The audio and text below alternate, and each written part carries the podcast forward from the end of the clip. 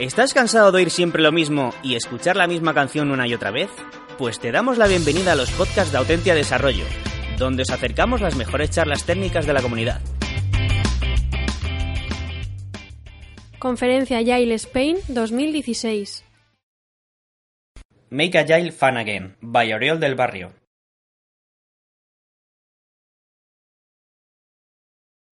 Hola. Bueno, 5 y 20 de la tarde. eh, estoy un poco bajo de energía. Si me podéis echar una mano, por favor. ¿Os podéis levantar? Todos. Vale, bien. Lo que vamos a hacer es. eh, vamos a contar hasta cuatro. ¿Vale? ¿Sabéis todos contar hasta cuatro? Entonces lo que haremos es. Vamos a ir contando primero con el brazo, con este brazo, luego con este y luego con las piernas. ¿Vale? Hacemos una de prueba primero. Todos a la vez, ¿eh? 1, 2, 3, 4, 1, 2, 3, 4, 1, 2, 3, 4, 1, 2, 3, 4. Vale, perfecto. Ahora lo haremos un poquito más rápido y iré bajando cada vez. Primero 4, luego 3, luego 2, luego 1. ¿Vale? Por favor, seguid el ritmo, esto es importante. Venga, ¿listos? 1, 2, 3, 4, 1, 2, 3, 4, 1, 2, 3, 4, 1, 2, 3, 4, 1, 2, 3, 1, 2, 3, 1, 2, 3, 1, 2, 3, 1, 2, 1, 2, 1, 2, 1, 2, 1, 1, 1, 1, 1. Muy bien, muy bien. Muy bien, gracias. Gracias. Bueno, ¿por, ¿por qué hemos hecho esto? Bueno, para reírnos un poco, ¿no? Está bien. Y bueno, sobre todo porque, bueno, yo vengo ya un poco cansado y estoy un poco nervioso y quería salir un poco de, de esto, ¿no? Y necesita un poco de energía, ¿no? Entonces me ayuda a activarme y me ayuda a empezar la charla con energía. Eh, y es un poquito lo que voy a explicar hoy. Entonces, bueno, soy Uriol del Barrio, trabajo en Typeform como Scrum Master y parte del trabajo pues es hacer que los equipos pues mejoren, trabajen mejor y sean más eficientes. Eh, ¿De dónde viene esta charla? Pues bueno, viene de unas preguntas, ¿no? Y es cómo podemos hacer nuestras ceremonias y nuestros meetings pues más entretenidos, que la gente esté eh, en, las, en, las, sesiones pues más interesado, ¿no? que mantenga la atención y a la vez que tengan valor, ¿no? que mantengan el valor real que es el que queremos dar a los equipos. Bueno, entonces, ¿cuáles son los síntomas de que no están funcionando estos meetings o estas ceremonias? ¿no? Es muy habitual ver a la gente pues, que se aburre, cogen el móvil, miran el portátil, eh, están pensando en sus cosas o desconectan completamente, ves que no, no, interactúan contigo, no interactúan con el equipo, no opinan, no dan su, su visión. A la vez eh, ves que, tus dinámicas van perdiendo efectividad. ¿no? Los sprint planning ya no son lo efectivos que eran antes, la gente no encuentra que sean tan útiles, no encuentra los commitments, por ejemplo, empiezan a no ser eh, los que esperas, empiezas a fallar, o en las retrospectivas no salen los temas que habitualmente salían, la gente no se abre tanto. Y luego también, pues un síntoma muy claro es cuando el equipo empieza a preguntar eh, por qué hacemos esto, ¿no? ¿Por qué hacemos los stand-ups? No sé por qué hacemos los stand-ups cada mañana. O esto de las retrospectivas, ¿hay que hacerla esta semana? Porque tengo mucho trabajo y no sé si podrías escaparla y hacer otra cosa. Entonces, bueno, esto es una muy buena señal. Lo que voy a explicaros un poquito es qué hacemos, ¿no? Y qué un poco qué ideas seguimos y qué es lo que intentamos eh, probar y hacer con los equipos. Son algunas cosas que hacemos que os pueden servir o no. Y evidentemente está muy adaptado al contexto de cada uno. Nuestro contexto es una compañía que es una startup, es una compañía donde la gente eh, le gusta disfrutar, le gusta pasárselo bien en el trabajo. La parte de fan es muy importante, ¿no? está dentro de nuestra cultura y tenemos que tenerlo en cuenta también nosotros. ¿no? También tenemos que darles esa visión, aunque los meetings sean importantes y necesitemos trabajar, pues también tenemos que dar ese punto de vista. Lo que es siempre muy importante es que tenéis que pensar qué estáis haciendo y adaptaros. ¿no? Adaptaros a cada equipo, adaptaros al contexto. No es lo mismo una startup que otro tipo de compañía. Por ejemplo, sobre la pregunta de por qué tenemos que hacer un stand-up, eh, puede ser que sí, que sea imprescindible, que sea necesario, pero también puede ser que el equipo se esté comunicando de otra forma. ¿no? Igual no es necesario. O sea, no siempre cambiar las dinámicas es la solución. Otras veces puede ser probar cosas completamente diferentes. Bien. Algunas cosas que estamos haciendo y que estamos probando. Bueno, Black Stories, no sé si algunos habéis ido al Play for Learning, al workshop que ha habido esta tarde, pero bueno, es una de las cosas que han enseñado, Black Stories.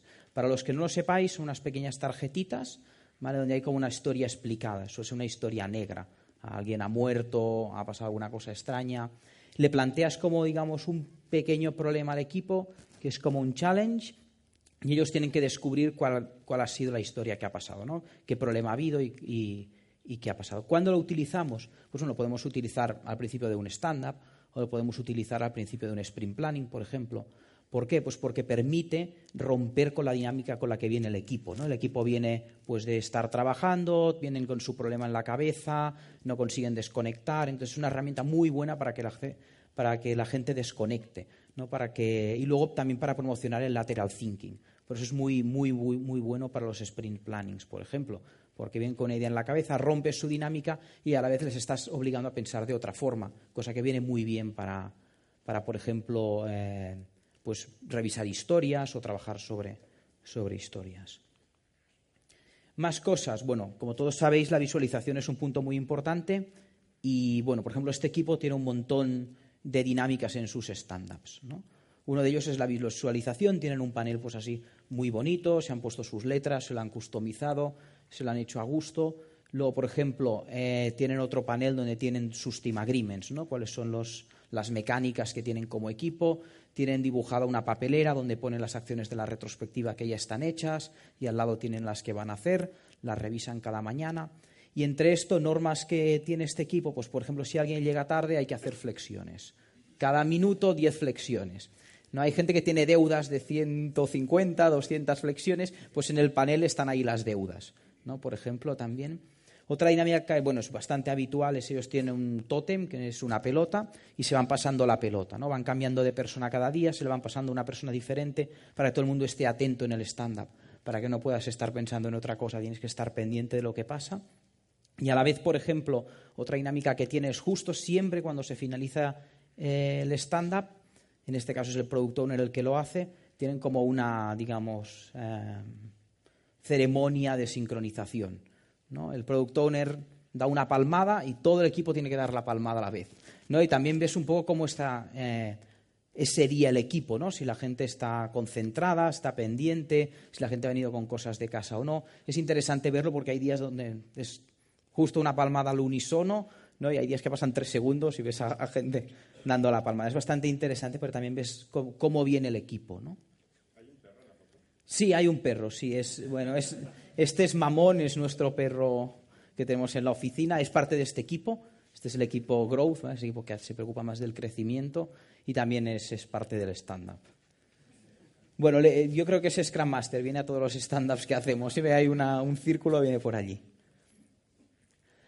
Otras cosas que pasan también es, por ejemplo, es muy habitual, bueno, nosotros utilizamos Gira, ¿no? Y una de las cosas que pasa es que a veces parece que le recemos un poco a la pantalla, la gente se siente ahí alrededor de la mesa, mira la pantalla, están todos callados, se mueven historias y se arrastran. Y en los plannings, por ejemplo, esto es un problema a veces habitual para, los commitments. ¿no? No, tienen mucha sensación de que están añadiendo nuevo contenido al sprint. O, por ejemplo, en los refinements. ¿no? Es más mirar la pantalla que otra cosa. Por eso a veces pues, trabajamos en papel, trabajamos en posits, en pequeños grupos, revisan las historias, tratan de reescribirlas y es más una actividad más activa, ¿no? No tan, digamos, estar sentados y solo escuchar. Con este equipo, por ejemplo, hemos probado alguna cosa loca, que es como coger una caja de madera y poner bolas de petanca cada vez que incluían una historia en el sprint, ¿no? Porque no tenían, no sentían el commitment, no tenían muy claro cuándo sí, cuándo no, y bueno, es una forma. Mm, bueno, no ha ido muy bien las últimas veces. No, no, no, no, no sé si vale la pena probarlo o no, pero, por ejemplo, en el último sprint que hicimos el martes, bueno, hubo un poquito de descontrol. ¿no? Lo, hicieron, lo hicimos así en lugar de con gira ¿no? y tenía la sensación de que no, no estaba muy claro lo que iban a hacer ni cómo. Por tanto, no siempre funcionan este tipo de dinámicas. Hay que probarlas y hay que adaptarlas. Quizás en otros equipos sí que hubieran funcionado mejor. Luego, bueno, las retrospectivas es el clásico de, este tipo de dinámicas. Entonces, nosotros, por ejemplo, siempre empezamos con un energizer, que es una actividad parecida a la que hemos hecho. Esto hace que la gente rompa con las ideas que viene, se active y empiece a, pensar más y a enfocarse en la retrospectiva. Bueno, hay un montón de actividades. Aquí hay, por ejemplo, fotos de algunas como eh, Human Rock and Scissors, ¿no? Típico piedra, papel y tijeras, pues eh, con el cuerpo. Esto es bastante habitual. Intentamos nunca repetir, siempre intentamos hacer una diferente en cada retrospectiva para que sea una forma diferente de, interactuar. Otras veces hemos hecho cosas completamente diferentes, ¿no? como por ejemplo pedir al equipo que escriba dos verdades y una mentira en un POSIT y el resto del equipo tiene que descubrirlo. Es una forma para comprender a los demás, para eh, hacer que piensen como están pensando otras personas del equipo, para que se comprendan, que tengan diferentes visiones. Se pueden utilizar un montón de técnicas diferentes. No siempre ha de ser un energizer, ¿no? otras veces el inicio puede ser un poquito más diferente. Bien, luego Story Cubes es una de las herramientas que hemos incorporado a las retrospectivas. Em, yo creo que es una de las herramientas más, interesantes porque te permite em, explicar cualquier historia de una forma diferente, ¿no? Basándote, bueno, son unos pequeños dados que tú tiras, tienen unos dibujos y estos dibujos te inspiran para explicar una historia. Entonces les pedimos, por ejemplo, que expliquen la historia del sprint basada en estos, en estos iconos ¿no? que ha aparecido.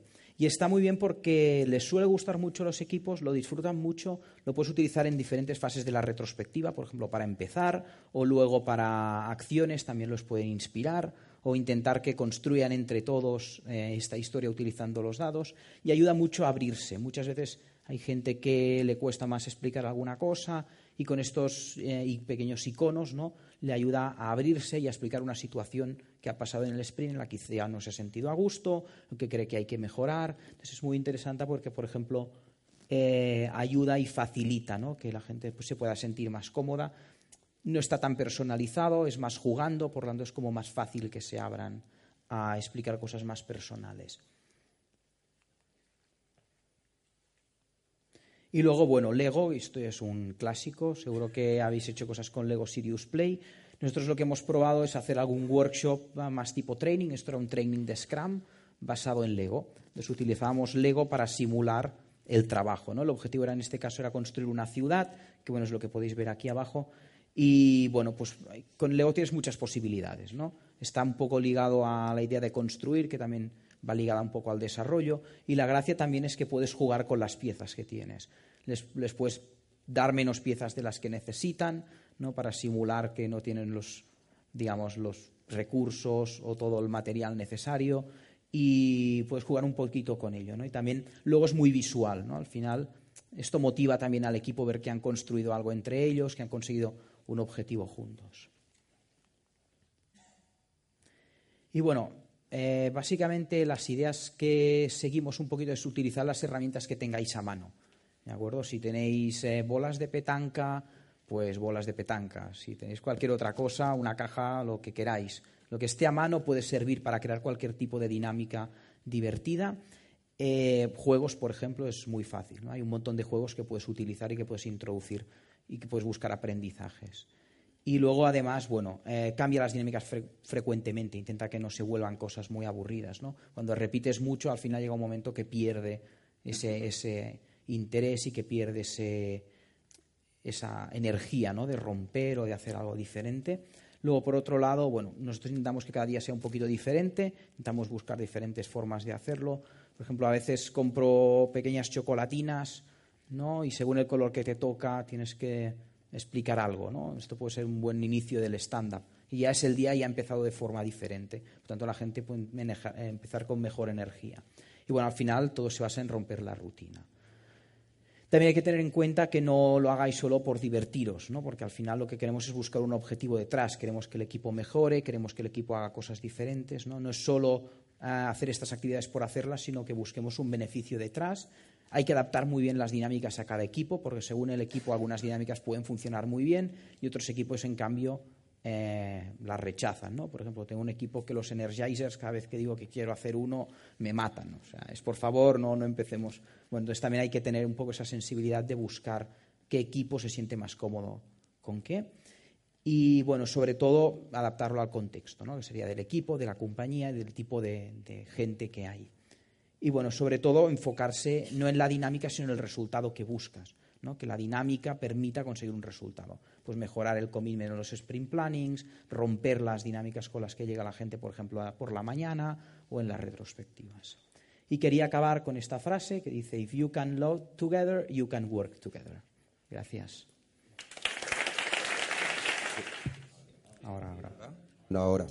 Gracias, Uriol, por la presentación. Te quería hacer una pregunta. Eh, no sé si te ha pasado a ti alguna vez que tienes, eh, dice, la gente decae, ¿no? Que ponías que la gente decae, eh, la gente, por eso in- iniciamos este tipo de dinámicas.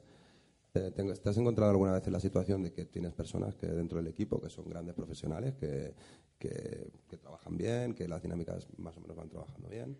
O, y te puede venir con decir, "Mm, a mí esto de los juegos no me gusta. Yo no vengo al trabajo para jugar. ¿Qué, qué, has hecho o qué, o qué pasa en estas situaciones si te las has encontrado?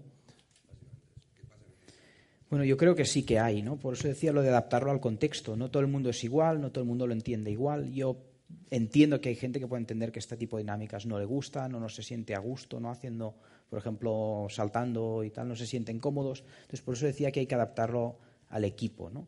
¿Qué pasa cuando es solo una persona en el equipo? No lo sé, creo que hay que buscar el balance. A veces lo puedes hacer, a veces no lo hagas. Intenta que todo el mundo se sienta incluido, ¿no? Porque si hacemos alguna actividad que pueda ser muy divertida, pero excluye a gente del equipo, yo creo que tampoco es el objetivo, ¿no? Creo que puede tener eh, un, un punto más negativo que no positivo. Entonces, hay que ser muy sensible a esto, porque cada uno lo interpreta de una forma diferente.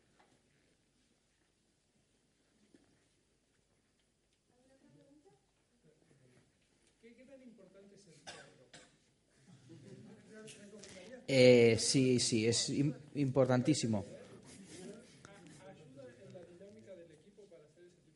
Bueno, yo diría que en general distrae más el perro que otra cosa, ¿no? Esto pasa, en el stand-up pasa por ahí, la gente lo acaricia, ¿no?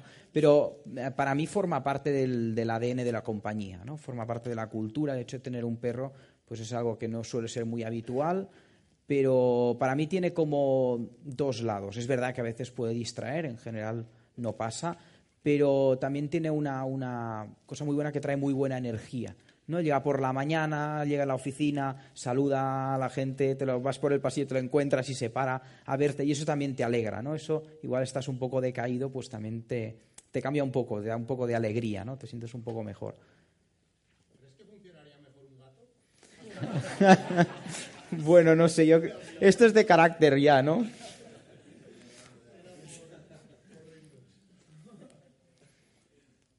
¿Más preguntas? ¿Tienes algún consejo para equipos distribuidos? ¿Qué tipo de juegos podemos hacer ahí o qué pasa cuando tenemos la webcam? Ya. No, no he probado juegos de este tipo con equipos distribuidos, ¿no? Pero yo creo que alguna vez he trabajado con equipos eh, que tenían diferentes sedes. ¿no? Yo creo que sí que puedes introducir este tipo de dinámicas. Evidentemente el feedback es diferente. Cada uno, igual que la retrospectiva es un retro en sí mismo, por ejemplo, ¿no? Yo creo que puedes introducirlo. Cada uno en su área, ¿no? Va a hacer esta dinámica.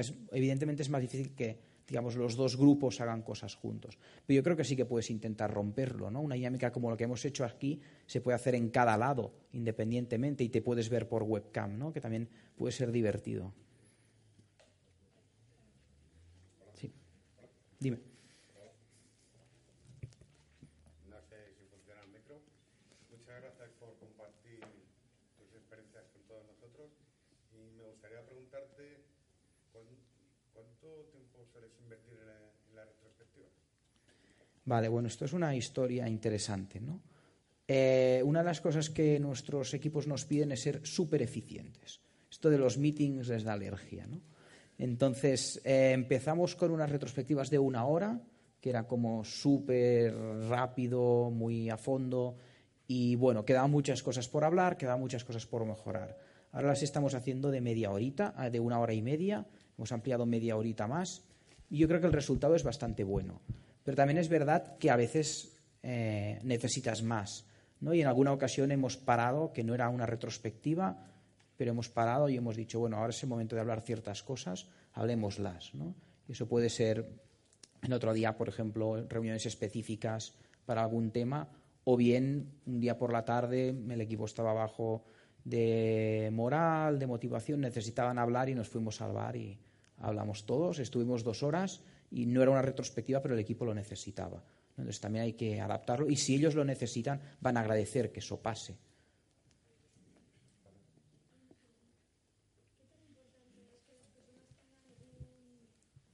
un buen ánimo, ¿no? Una energía eh, en el trabajo? Para ti.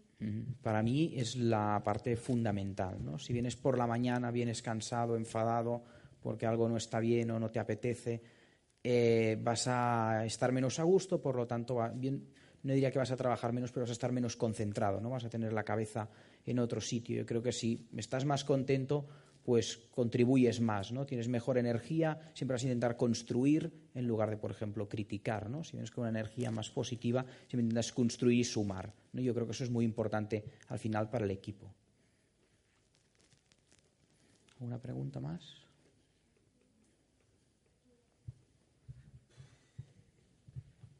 Hola, yo te quería Sí. preguntar que eres Scrum Master de varios equipos, ¿no? Sí. ¿Y cómo lo haces para estar lo más al tanto posible de lo que se cuece en cada uno? Bueno, no, no lo hago, diría. ¿no? Es, es un hándicap muy importante. Eh, porque además no solo hacemos cosas de, para los equipos, también hacemos cosas para la organización y a otros niveles.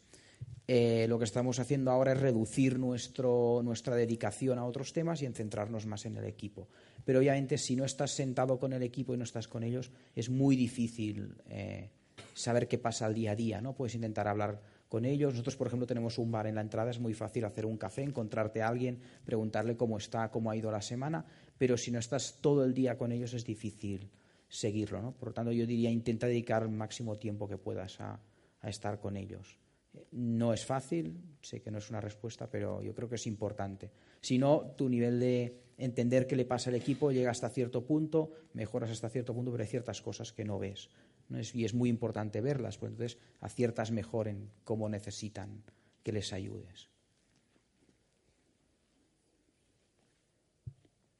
¿Cómo ves la parte de delegar el trabajo entre las personas? Siempre tienes que estar ahí. Por ejemplo, tienes que enseñar también a los demás a, hace- a tener una iniciativa, a ser líderes, ¿no? A- dentro del grupo. Sí, yo creo que en nuestro caso esto no es un problema muy grande, ¿no? Yo creo que por cómo es la cultura de la compañía es algo que es muy natural. El tipo de gente que trabaja con nosotros de forma natural ya son bastante líderes, son capaces de coger su trabajo, pero obviamente hay, tra- hay cierto trabajo que hay que hacer y que hay que educarles, ¿no? Y a veces hay que explicarles o darles ideas o consejos de cómo pueden hacerlo. Las retrospectivas a veces salen temas en los que les puedes dar un poco más de, eh, hacer un poquito más de profesor y explicarles por qué hacemos ciertas cosas o por qué deberían hacer ciertas cosas para facilitar esto. ¿no? Pero nosotros no es uno de los grandes impedimentos que tengamos. ¿no? Creo que al contrario, son muy, muy autónomos, tienen mucho liderazgo y muchas veces tiran mucho de nosotros, ¿no? exigen mucho de nosotros de que mejoremos las dinámicas que estamos haciendo, que mejoremos cómo trabajamos con ellos, incluso que les ayudemos en cosas que igual, por ejemplo, ellos no se sienten pues, eh, a gusto. ¿no? ¿Listo? Gracias. Si no hay más preguntas. Gracias.